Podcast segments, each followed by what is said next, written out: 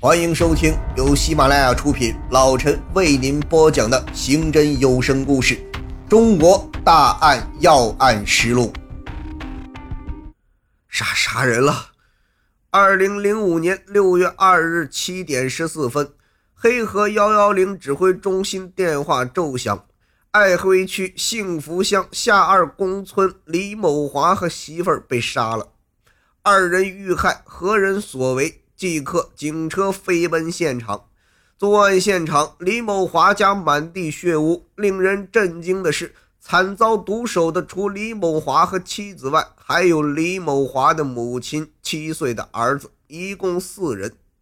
幺二零救护车飞驰而来，四位遇难者血肉模糊，气息皆无，已死亡多时。是谁如此残忍，连七岁的孩子都不放过？他与死者有何深仇大恨？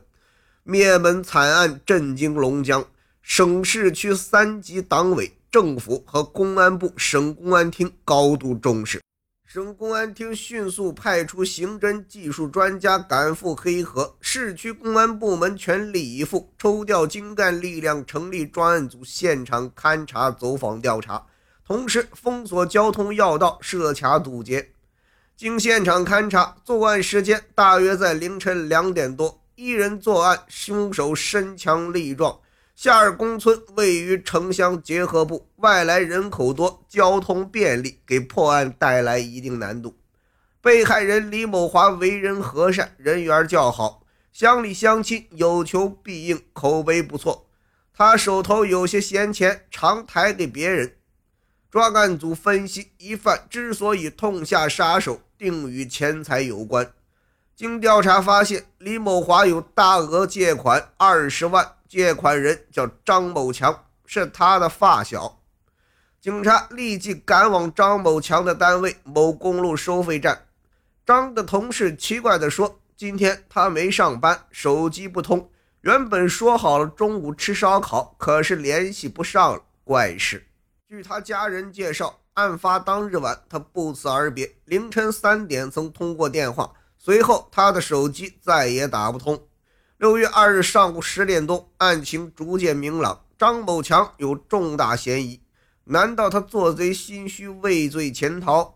警察追到他家，屋内空无一人。报案时，距作案时间已过去五小时。清晨有多趟火车、客车驶往外地，加上出租车，如果逃离，这时间足够他逃到数百里甚至千里之外。警方印发协查通报，悬赏两万元。案发地没有监控录像，道路四通八达，查看监控录像需要时间。如果面面俱到，时间来不及。作案后，他也许回家取东西。果然，民警在海澜街一单位监控录像中发现了重大线索。二日凌晨三点多，张某强回了家，半小时后下楼。沿着海澜街向西逃窜，在老水泥厂附近即将拆除的棚户区消失，是进入棚户区藏匿，还是途经此地外逃？专案组分析，藏匿的可能性大。他们立即调集警力包抄棚户区。这片棚户区足有百户，早已动迁，空无一人。巷道弯曲，路面泥泞，房屋破旧，杂草丛生，断水断电。加之夜深，光线较暗，如果藏人很难搜到。民警们拿着手电仔细搜索，疑犯手里有凶器，躲在暗处。民警在明处，稍有不慎，万一疑犯狗急跳墙，就会伤到民警。明知山有虎，偏向虎山行，民警们无人退却。就在这时，有了重大发现，在一个空房子里，发现一滩新鲜血迹和一个挎包。应该是嫌疑人留下的，也许他并没有走远。此时已是二日二十三点，四周漆黑，强行搜索势必打草惊蛇。专案组决定就地隐藏，天亮行动。